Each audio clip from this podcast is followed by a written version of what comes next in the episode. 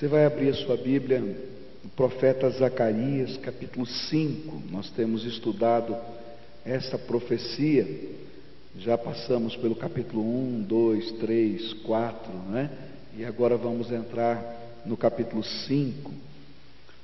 E é interessante que os capítulos 2, 1, 2, 3 e 4, eles estavam trazendo uma mensagem de esperança, de força, promessas de Deus. Eles estavam lá reconstruindo o templo, tinham um, edito é, do império que era proibido fazer isso, e vinham os profetas e diziam: chegou o tempo, Deus dá o passo de fé, porque o Senhor vai abrir as portas, e aí começa todo o processo. No meio disso, há uma promessa de que aquele Deus que havia se retirado, conforme Ezequiel havia profetizado, do templo, quando os babilônios vieram, destruíram a cidade, era aquele que voltava para aquela cidade. Deus olhava com misericórdia para aquela cidade e voltava para ela, porque o Senhor estava ali ele estava construindo muralhas, ainda que não houvessem muralhas mais naquela cidade, as muralhas seriam as muralhas de fogo da presença do Senhor. A promessa era: quem toca no meu, no, no, nos meus ungidos, nos meus filhos, toca na menina dos meus olhos. Aí ele olha para os líderes que estão lá vivendo a dinâmica da liderança e os problemas, e ele diz para esses líderes, né, como disse para Josué: Josué, você está se sentindo indigno, incapaz, vou trocar tua roupa, vou colocar roupas limpas, santas e uma mitra que diz: Você pertence somente a mim. E para Zorobabel, que era o administrador de tudo aquilo, ele disse assim: Ó, você colocou o alicerce, vai terminar essa obra, e eu estou ungindo você, você vai ser, junto com Josué, o, os meus ungidos, aquele que, aqueles que vertem o azeite dourado, simbolizando a unção do Senhor. Mas quando chega no capítulo 5, o tom muda. E uma das coisas que o capítulo 5 vai nos ensinar, e essa é a mensagem central desse capítulo, é que, ainda que seja um grande, uma grande bênção e um grande privilégio, o Senhor habitar no meio do seu povo, há implicações com relação à santidade. E esse capítulo 5 vai dizer que o mesmo Deus que nos abençoa, o mesmo Deus que nos ama, o mesmo Deus que nos protege, é o Deus que olha para nós e diz assim: olha, para você permanecer na minha presença, você precisa ser santificado, purificado, lavado. Porque não dá para ficar na presença do Senhor e continuar enlameado, sujo pelo pecado. Há uma consequência tremenda quando a iniquidade quando o pecado ele ousa permanecer na presença do Senhor. E queridos, ele só permanece quando você, pessoa humana, leva isso à presença do Senhor. E é justamente esse o contexto de Zacarias 5. E as duas visões que estão aqui nesse capítulo vão falar sobre santidade sobre purificação, sobre consequências do nosso pecado quando estamos na presença do Senhor. A Bíblia diz assim, a partir do verso 1: Tive ainda outra visão, vi um livro em forma de rolo que estava voando, e o anjo me perguntou: O que é que você está vendo? Eu respondi: Eu estou vendo um rolo voando ele tem nove metros de comprimento por quatro e meio de largura. E o anjo explicou: Neste rolo está escrita a maldição que vai se espalhar pelo país inteiro. De um lado do rolo está escrito que serão expulsos do país todos os que roubam. Do outro lado está escrito que serão expulsos todos os que fazem juramentos falsos pelo nome de Deus. O Senhor Todo-Poderoso promete que Ele mandará essa maldição e ela entrará na, nas casas dos ladrões e dos que juram falso pelo nome dele, e ela ficará sobre, ficará naquelas casas até que estejam completamente destruídas e não sobrarão nem vigas e nem pedras. O anjo que havia falado comigo voltou e me disse: Olhe que vem vindo, o que vem vindo agora. O que é isto? Eu perguntei. E ele respondeu: É uma cesta, e ela representa os pecados do povo deste país. A cesta tinha uma tampa de chumbo, e levantaram a tampa, e lá dentro estava uma mulher sentada. E o anjo explicou: Esta mulher representa a maldade. E então ele a empurrou para o fundo da cesta e fechou a tampa. E olhei e vi duas mulheres que tinham asas como as da cegonha, e as mulheres voavam, levadas pelo vento, e elas chegaram e pegaram a cesta e saíram voando. E perguntei ao anjo: Para onde elas estão levando a cesta? E ele respondeu: Para Babilônia. E lá elas vão construir um templo onde vão colocar a cesta numa base. Duas visões estranhas. Primeira vez que eu li esse texto, eu olhei e disse: não entendi nada. Eu não sei se você já teve essa experiência de ler e dizer: ó, oh, não entendi nada.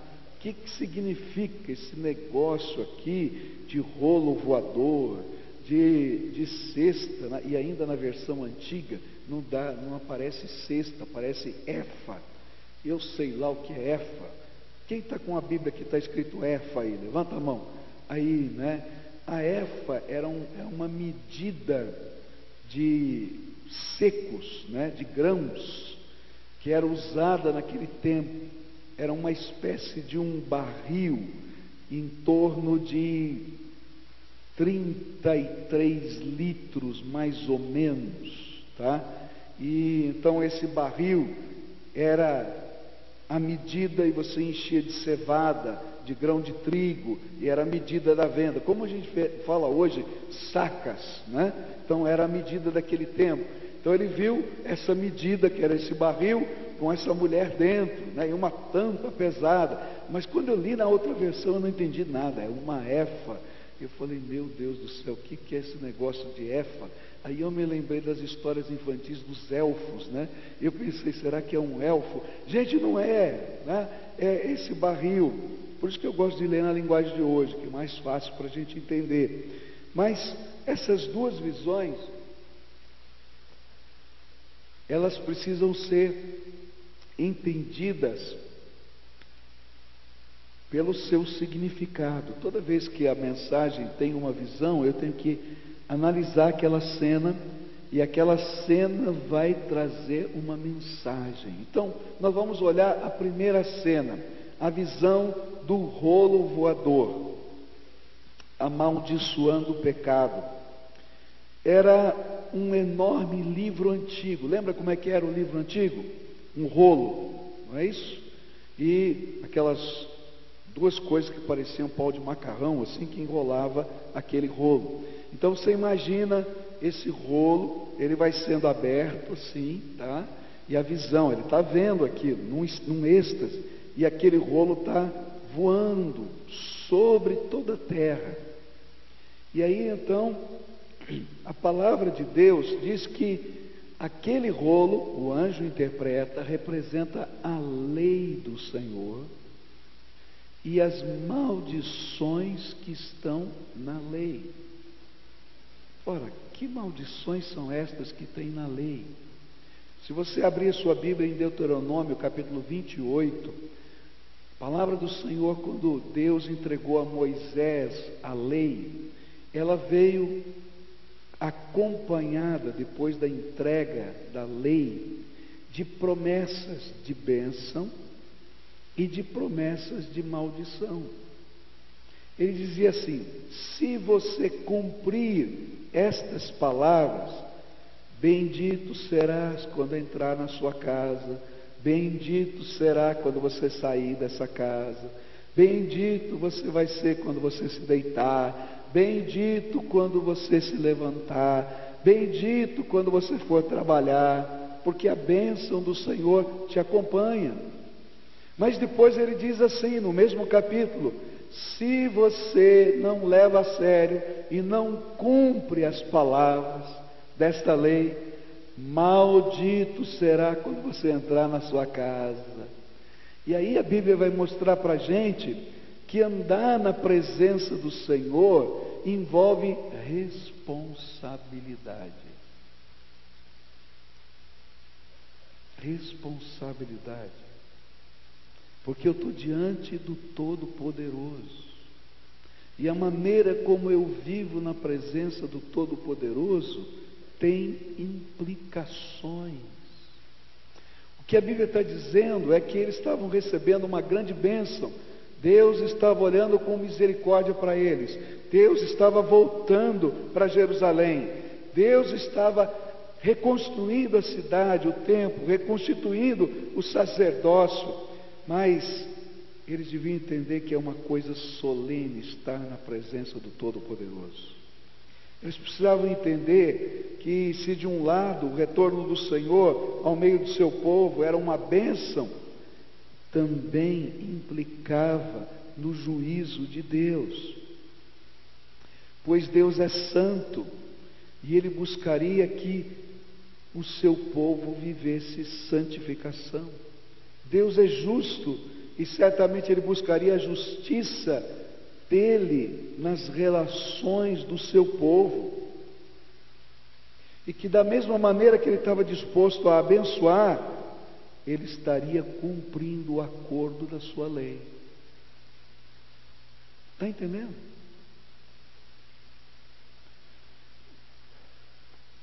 E quando uma casa, uma família, um homem, uma cidade não entendesse isso, a bênção se retiraria e a maldição se instalaria. Não, isso é complicado. Sério. E o verso 4 diz que essa maldição se instalaria sobre algumas casas, onde a iniquidade estava instalada. Era como se a partir do momento em que a maldição pousasse sobre a casa, todo o material, não apenas as pessoas, mas a casa mesmo, todo o material da casa começasse a apodrecer. E o dono da casa pudesse adotar as palavras que aparecem lá em Levítico 14, verso 35, onde a Bíblia diz assim: Parece-me que há como uma praga em minha casa. É disso que ele está falando de um modo terrível. Essas palavras têm sido cumpridas nas casas de pessoas que nós conhecemos. A Bíblia diz que não adianta a gente dizer Senhor, Senhor. Lembra Jesus falando sobre isso? Naquele dia, muitos vão dizer, né? Senhor, Senhor, em teu nome fizemos isso, em teu nome fizemos aquilo. E ele vai dizer o que? Nunca vos conheci. Porque nem todo aquele que diz Senhor, Senhor, é servo de Deus. Mas quem é o servo de Deus? Aquele que cumpre a palavra do Senhor. Davi escreveu o salmo e diz assim, né? A tua palavra escondi no meu coração para não pecar contra ti. Eu sei que eu sou pecador, você é pecador, nós temos defeitos, nós temos falhas. Mas o pecado, o defeito, a nossa falha tem que ser um acidente na nossa vida. Não pode ser um propósito de vida. Eu tenho, eu, eu sei que eu não sou perfeito, que eu vou errar, Mas eu não posso decidir permanecer no erro. Eu preciso desejar ardentemente sair, melhorar e ser transformado. Agora, se de alguma maneira eu decido permanecer no erro, eu transformo a verdade em mentira, eu tento substituir o meu compromisso de vida com Deus pela minha liturgia religiosa. Deus diz: Olha, eu não posso abençoar a tua vida. E você vai orar, você vai clamar, vai jejuar, e Deus vai dizer: Não posso abençoar a tua vida. E se você endurecer o teu coração, Deus vai dizer: Olha, eu vou pesar a minha mão. Por quê?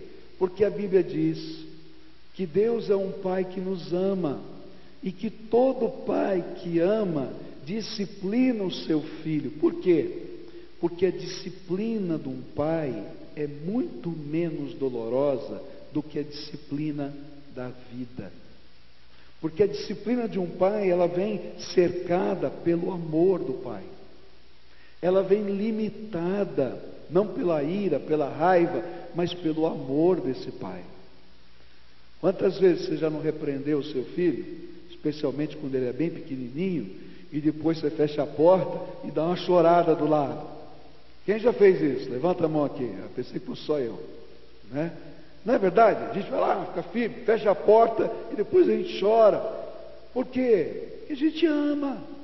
E ainda mais quando faz aqueles biquinhos ainda, né? Misericórdia, né? A gente fica firme assim, mas, né? Eu me lembro do meu sogro, né? Meu sogro era terrível. Meu sogro era terrível. Nós morávamos em São Paulo, Michel era pequenininho, e ele morava no quinto andar, nós no nono andar do mesmo prédio. Então, ele de vez em quando deixava o chinelo na sala de televisão com a minha sogra e desaparecia. Ia lá para a minha casa e ficava lá com o Michel, escondido, né? porque minha sogra dizia: Ó, oh, para de ir toda hora lá em cima. Daqui a pouco tocava o interfone, era a minha sogra. E a minha sogra dizia: O Zé está aí em cima? Eu falei: Tá, tá brincando com o Michel. E foi descalço. Aí eu olhava: É, está descalço. Danado, deixou o chinelo aqui para não ver. E aí eu me lembro de um dia que a gente estava lá e o Michel fez alguma coisa e nós pegamos o Michel e colocamos de castigo. E aí já olhamos para o meu sogro e dissemos assim: Olha, por favor, não atrapalha não, hein? Está sendo disciplinado. Falou: Não, não vou fazer nada, pode deixar. Daqui a pouco eu volto, está o Michel sentadinho de castigo na sala e o vô, sem falar nada, do lado dele. Eu falei, ô Zé, o que você está fazendo aí? Ele disse assim, estou acompanhando ele no castigo. É interessante isso, mas é como Deus olha para a gente. Às vezes Deus nos disciplina, mas Ele disciplina como um pai. Agora, o que Deus está dizendo é que há disciplina. Há disciplina. E que Deus não vai atender algumas orações, porque Ele não pode abençoar os pecados na nossa vida. E aí, queridos, é como se uma praga tivesse sobre a nossa casa porque as portas se fecham. E Deus não pode derramar a sua graça por causa da dureza do nosso coração. Para mim, para entender essa o simbolismo desse rolo voador, eu olho para a vida de Jonas. Olha só, Deus disse para Jonas: Jonas, eu tenho um propósito para você, eu tenho um alvo para a tua vida.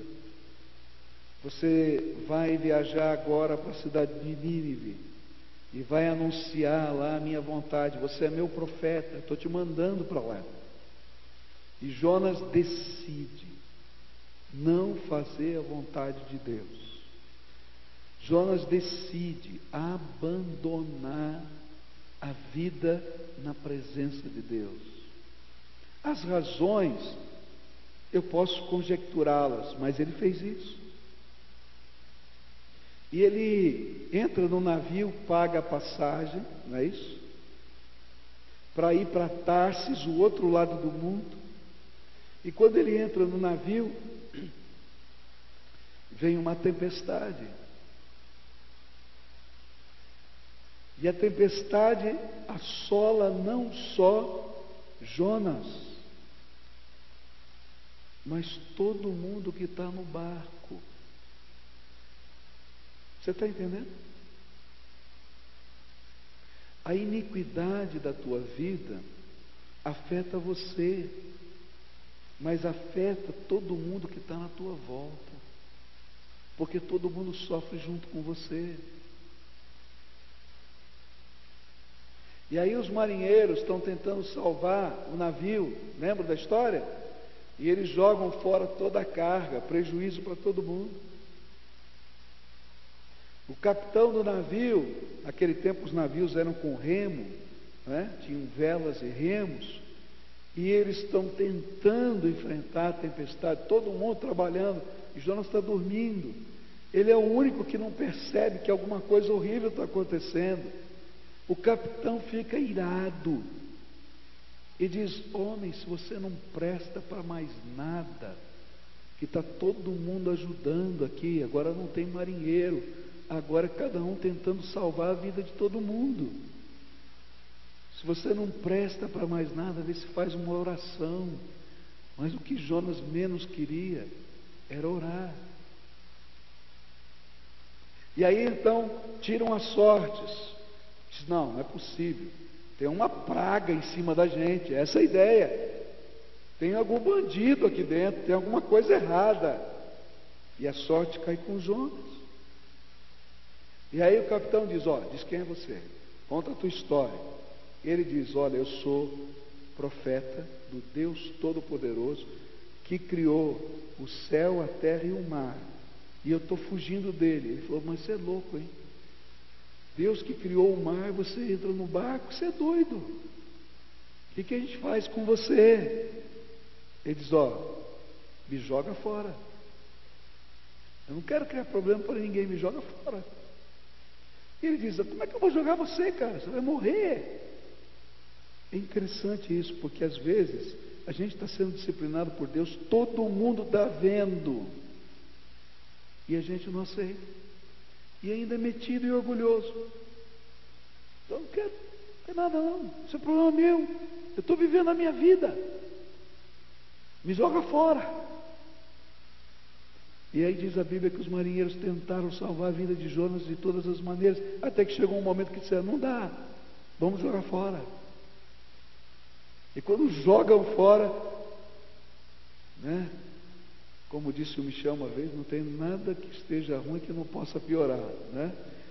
Então, joga fora, cai no mar, todo mundo fica olhando, um grande peixe vai lá e bum, engole Jonas.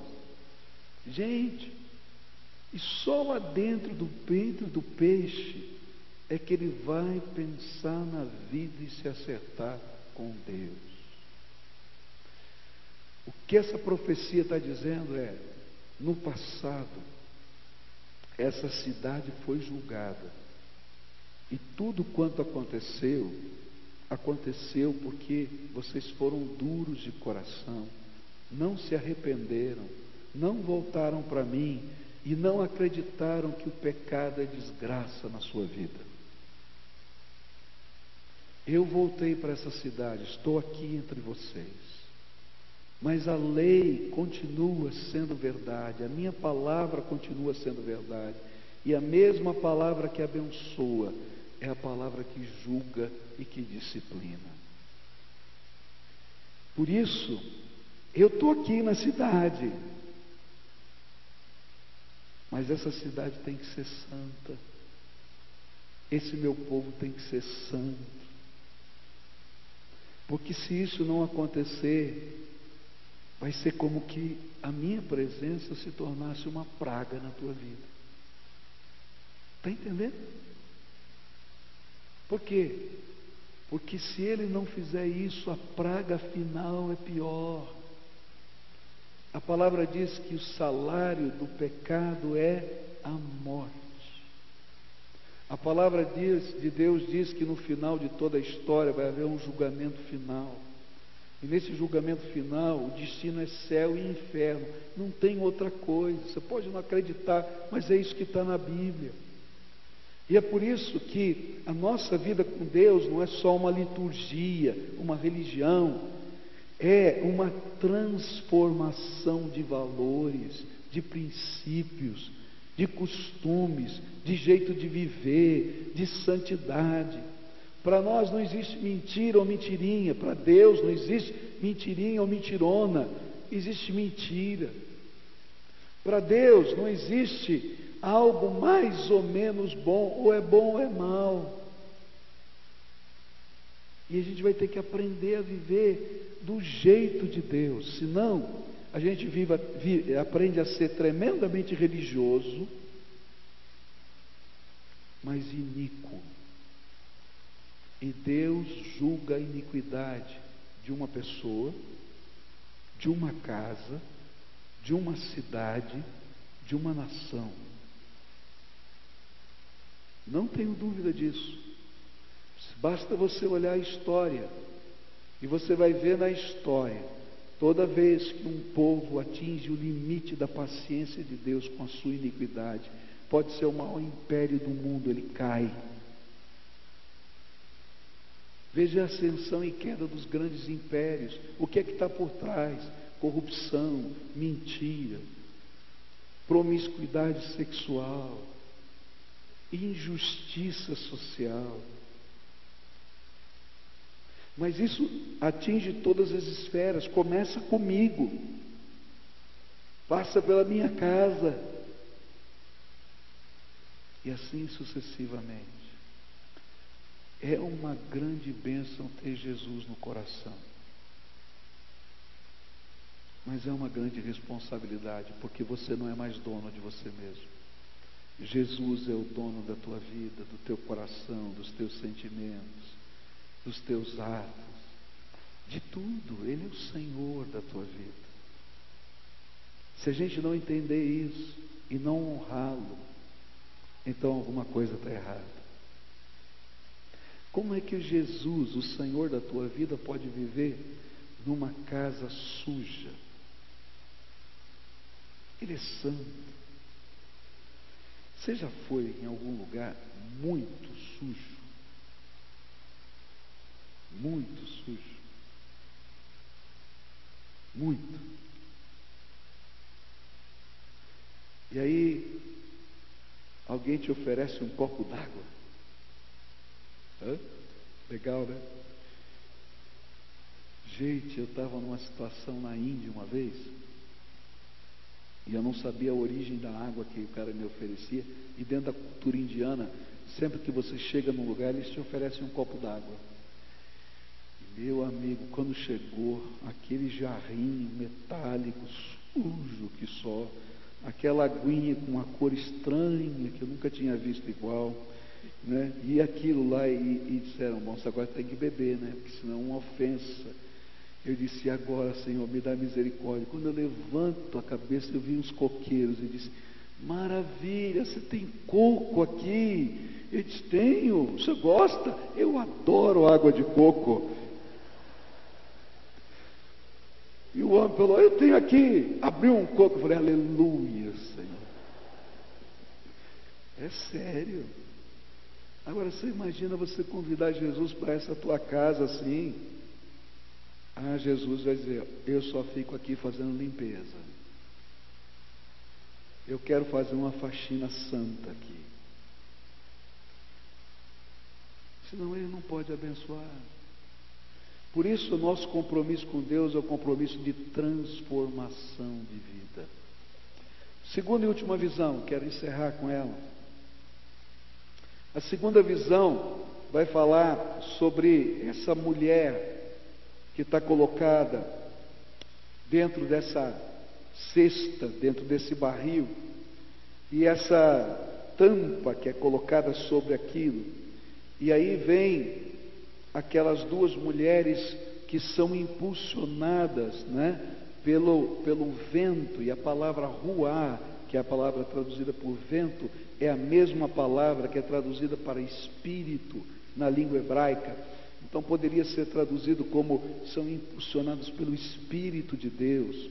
Eles tiram a maldade, a iniquidade, porque aquela mulher, nessa figura metafórica, é a iniquidade. Ela fica presa naquela, naquela tampa e ela é levada para Babilônia. E aqui, gente, é uma coisa tremenda.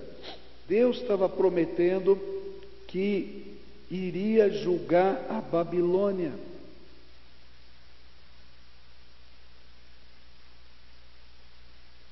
Se você lembra os capítulos 1, 2, 3, 4, Deus promete que ia julgar a Babilônia.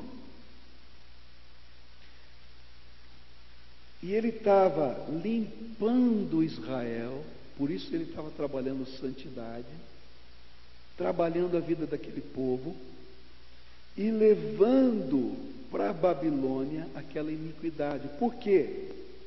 Porque na Babilônia eles tinham construído um altar para a iniquidade.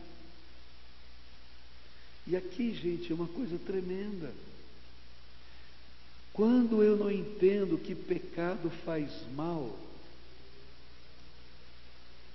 quando eu não entendo que pecado não apenas é uma coisa pessoal, mas que existe um mal que se expande, se torna sistêmico. E que esse mal sistêmico é desgraça na vida de todo mundo eu começo a ser tão tolerante com o mal que eu passo a quase adorar o mal, como se ele fosse bem. E eu acho a coisa mais sensacional colocar o mal como se fosse bem em cima do pedestal. E aí Deus está dizendo para Israel: Assim como eu julguei vocês no passado, porque lá no passado vocês colocaram o mal no pedestal, eu vou julgar a Babilônia, porque ela está colocando o mal no pedestal. Queridos, não dá para a gente dizer que o mal é bom. Hoje a gente tem uma teoria que corre o mundo todo dizendo que mal e bem são dois polos energéticos da vida, polo positivo e polo negativo. E se não tiver o polo positivo e negativo, nada funciona. E é aqui no equilíbrio entre mal e bem que a vida é boa. Então não adianta você ser só bom, tem que ser um pouco mal. É isso que está por trás.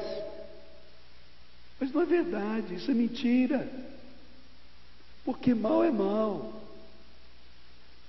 O mal que se manifesta na tolerância com o corrupto, com o ladrão, com o estuprador, na impunidade da sociedade, ele não afeta só uma pessoa, afeta você que tem que trancar a tua casa como se fosse uma jaula e viver dentro da jaula.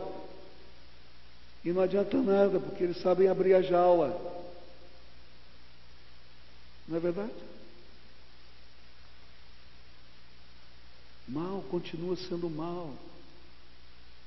E toda vez que na vida eu acho que eu sou bacana, moderno, capaz, porque eu sei lidar com todas essas coisas da vida moderna, onde mal é bem, bem não é mal. Eu vou construindo uma vida que desgraça. E aí chega o um momento em que Deus tem que julgar uma terra, uma nação e um povo. É interessante que toda forma de idolatria na Bíblia, a Bíblia descreve como uma forma de, não apenas de pecado, mas de insuflar do inimigo para que a gente não perceba a verdade.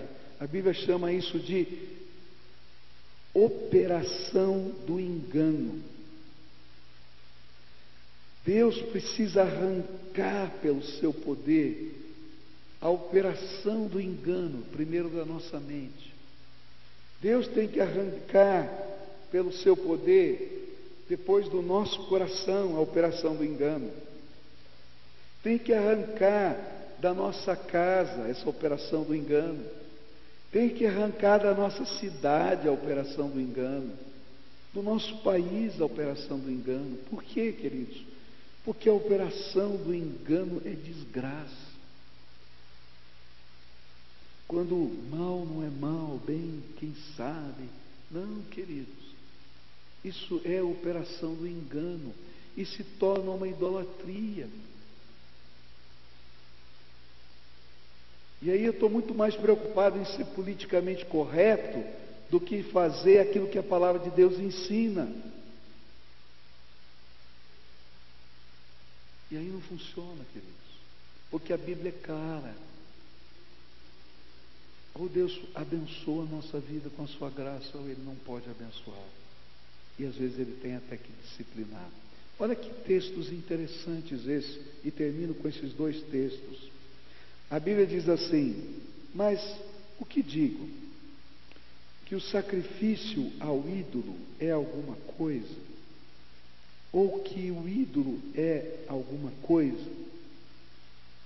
Antes digo que as coisas que eles sacrificam sacrificam-nas a demônios e não a Deus.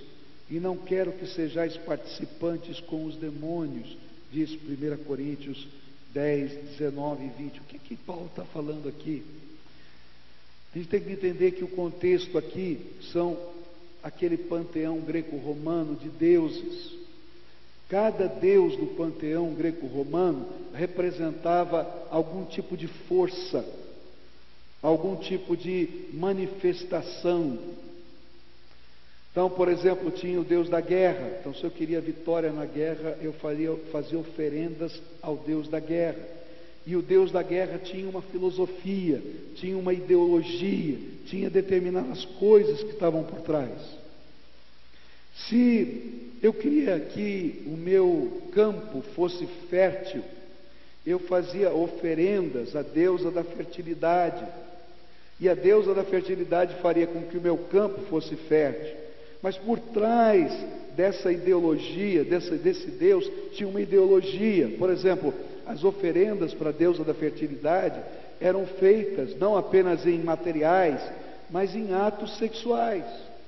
Então, naquele tempo, tinham prostitutas e prostitutos, homens, que ficavam no templo. E se uma família queria ter prosperidade, eles iam para o templo, marido e mulher. O homem dormia com a prostituta, que era profetisa de Diana, tá? ou com o prostituto ou a mulher. Para quê? Para que houvesse a bênção na fertilidade. Por trás de cada Deus desse, de cada, de cada ídolo desse, existia uma ideologia, uma mensagem, uma força que na verdade era iniquidade, pecado, que não tinha nada a ver com Deus. E então Paulo diz assim: o que é o ídolo? Ou seja, a estátua? Não é nada. Mas por trás dessa estátua tem todo um costume, tem toda uma oferenda, tem toda uma liturgia, tem todo um valor, tem por detrás a intenção do diabo e que nos afasta de Deus e implanta a iniquidade e conserva a iniquidade. Está entendendo? Por isso a Bíblia é radicalmente contra toda forma de idolatria. O segundo texto que eu queria deixar com você, que tem a ver com essa iniquidade que é colocada no altar, é 2 Tessalonicenses 2, 9 a 12, onde diz assim: A esse Nico, cuja vinda é segundo a eficácia de Satanás, com todo poder e sinais e prodígios de mentira, e com todo engano da injustiça, para, que os, para os que perecem, porque não receberam o amor da verdade para serem salvos.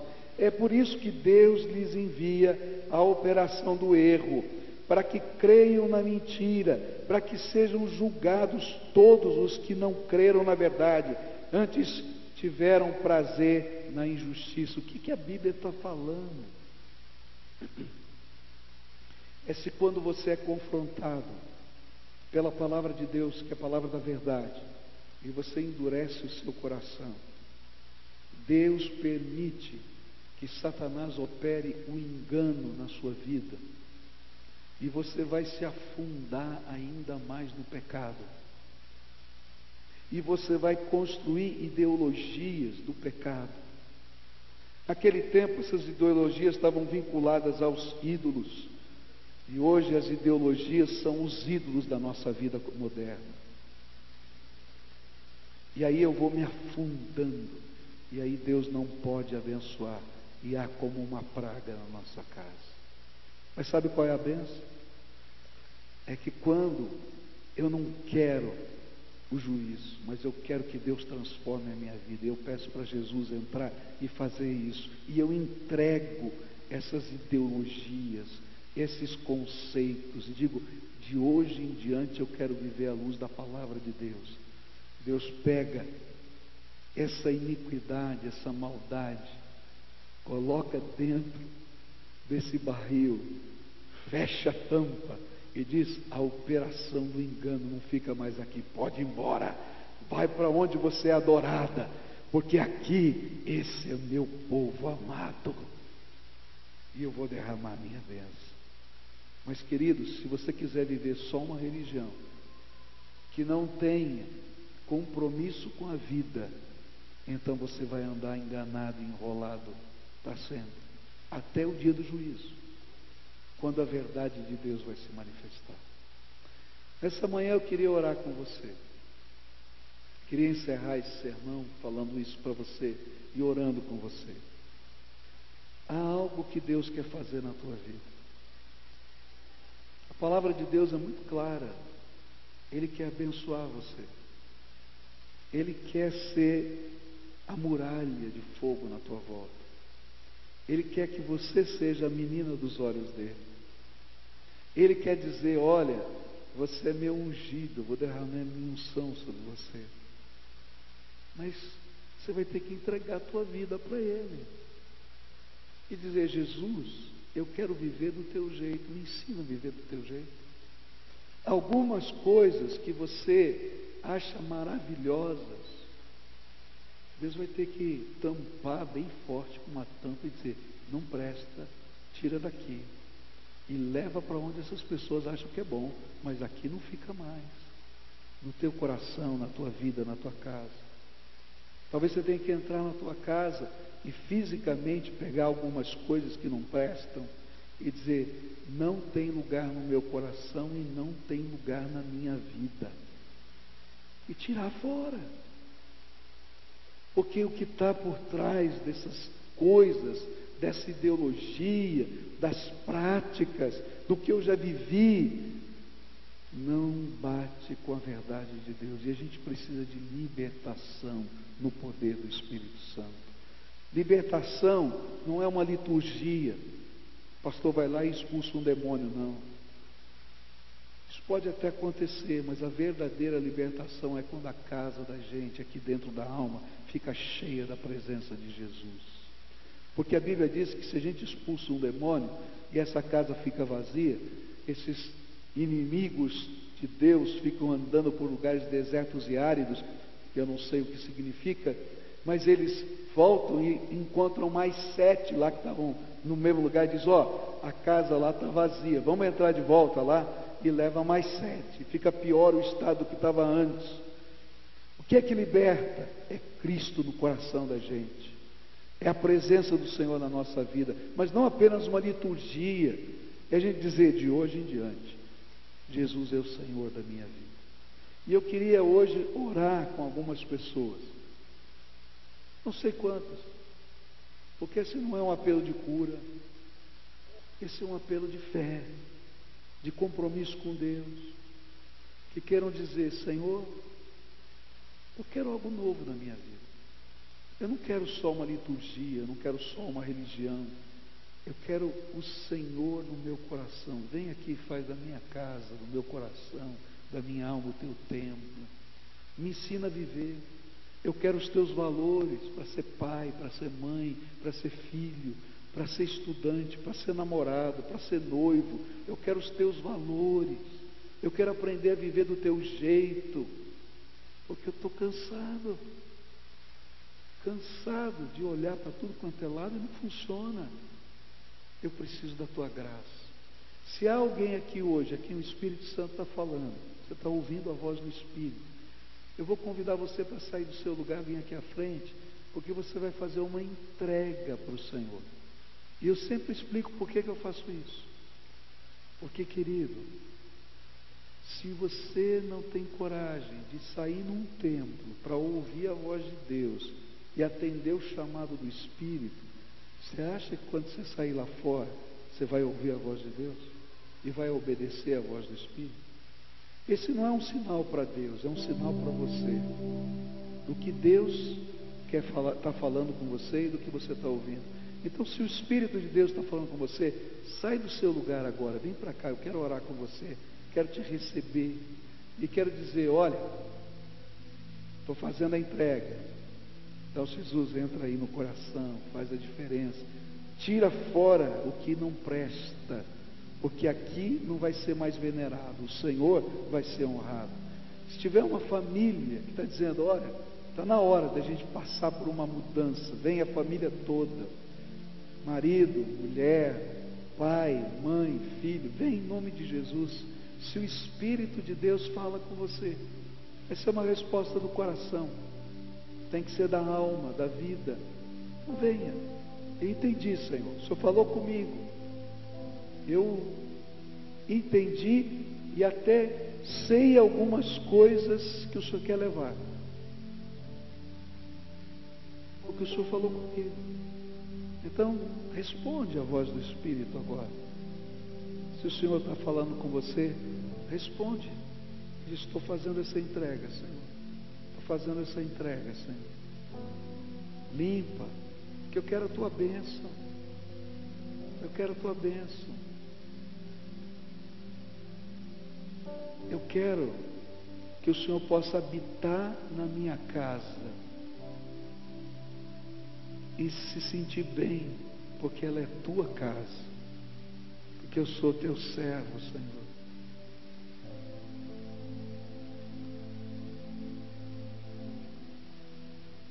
Aleluia. Isso, venha. Tem várias pessoas chegando. Venha. Em nome de Jesus. Venha. Isso.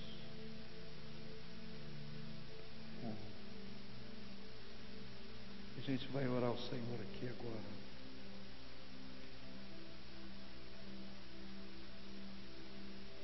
Aleluia. Glória a Ti, Senhor. Primeira oração é sempre a sua, eu não posso fazer. Em seguida eu vou fazer uma oração por você primeira oração é, é a sua resposta. Deus falou com você? Então, responde. Eu ouvi, Senhor, entendi isso. E eu vim aqui para fazer uma entrega. Daí você pega a chave da tua vida, do teu coração e entrega na mão de Jesus. Você pode dizer, olha, eu sou pecador, tenho defeitos, mas eu quero que o Senhor entre na minha vida. Se tem alguma coisa, Senhor, que tem que ser levada embora, leva. Pode levar em nome de Jesus. Transforma a minha vida. Eu quero me comprometer com a tua palavra, com a verdade do Senhor. Eu quero viver isso na minha vida. Usa as tuas palavras do teu jeito. Mas faz a tua entrega. A Bíblia fala para a gente que se com a boca nós confessamos Jesus como Senhor da nossa vida, e se no nosso coração nós crermos que Ele é o nosso Salvador, Ele nos confessa, Ele declara que nós somos benditos de Deus na presença do Pai. Então você faz a tua parte pela fé. Agora eu quero orar por você. Senhor Jesus, tem uma multidão aqui na frente. Homens, mulheres, jovens, pais e filhos, marido e mulher. É lindo de ver isso aqui. Porque eles não vieram aqui à frente por outra razão, a não ser pela voz do teu Espírito no coração deles. Eles estão aqui por obediência à voz do teu Espírito. E eu quero confessar diante deles e na tua presença não tenho poder em mim mesmo para fazer qualquer coisa. Mas eu creio, e eles também creem, que todo o poder no céu e na terra está nas mãos de Jesus, o Filho do Deus vivo, nosso Salvador. E que hoje, Senhor, pela fé eles estão dizendo: Senhor, Tu és Senhor dessas áreas da nossa vida, Tu és Senhor de toda a nossa vida, e que nós queremos que o Senhor faça a limpeza que for necessária, que o Senhor arranque aquilo que antes estava entronizado em alguma área da nossa vida e leve embora, para que o Senhor reine em nós. Eu quero te pedir agora, Senhor, abra as janelas dos céus, derrama do teu Espírito Santo, derrama do teu Espírito Santo, faz um milagre na vida dessas pessoas, Senhor. Toca com a tua graça, que essa casa seja bendita do Senhor. Que esse marido seja bendito do Senhor, que essa esposa seja bendita do Senhor, que esse filho seja bendito do Senhor, do Senhor, que cada homem, cada mulher, cada criança, cada jovem que está aqui se sintam, percebam, recebam a bênção do Senhor.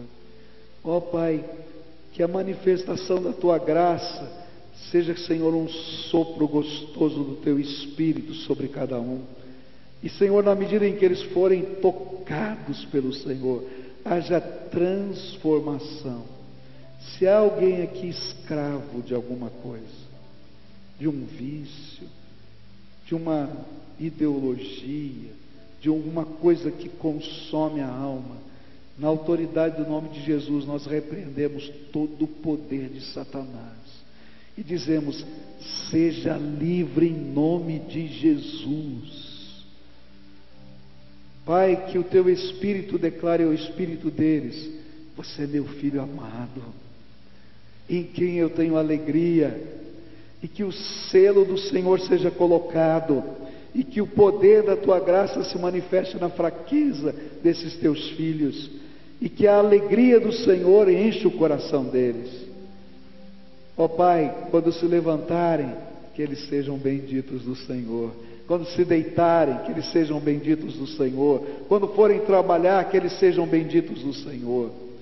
Ó oh, Pai, se há alguma coisa que ainda oprime, aperta o coração, amarra agora, Senhor, no teu poder e leva embora, para que a graça do Senhor seja o sentimento gostoso da tua presença e da tua paz abençoa esses teus filhos.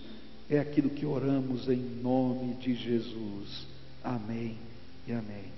Antes de você sair, algumas dicas. Andar com Jesus é um processo. Você começou, você está dando uns passos. Então, uma dica: marca um encontro com Jesus todo dia. Todo dia. Separa 15 minutos da tua vida. É muito tempo? Não é, fala a verdade. 15 minutos. Separa no mínimo 15 minutos, mas marca 15 minutos. Escolhe o horário melhor para você e diz: Eu vim me encontrar com Jesus. Fala com Ele, abre o teu coração para Ele. Você tem uma Bíblia? Se não tem, pede lá para o pessoal da, da recepção, eles vão te ajudar a você ter uma Bíblia. Comece a ler a Bíblia a partir do Evangelho de Marcos. Eu sempre digo isso. Por quê? É o menor. Tá? E você vai ter uma visão panorâmica do que Jesus falou. Vai lendo na medida que você pode. É meio capítulo, um capítulo, que você consegue. E diz: Jesus, me ensina, eu quero aprender. A lei, aquele rolo voador, vai entrar no coração da gente. Valores de vida. Se você é casado, aprende a abençoar os seus filhos. Põe a mão na cabeça deles e diz: Em nome de Jesus, seja abençoado. Você não imagina a importância disso. Você é sacerdote dessa casa. Você tem autoridade para isso. Faz isso. Se você quiser ser acompanhado por essa igreja, nos seus vários programas, aí nessa, no dia a dia da vida cristã, tem um pessoal, tem aí pessoal de Jalequim hoje aí? Não? Tem? Moisés, então você vai estar lá na integração, tá? Se alguém quiser ser acompanhado, alguém que ore com você, fazer parte de uma célula, caminhar com você num, numa situação específica, procura o diácono Moisés lá na integração e diz: Olha, queria ajuda da igreja, estou precisando de oração, estou precisando de alguém que vai me visitar, estou precisando de uma célula, estou precisando que alguém me, me ajude a estudar a Bíblia. Eu não quero perturbar você, tá? Mas eu quero dizer, podemos ser companheiros dessa jornada, tá bom?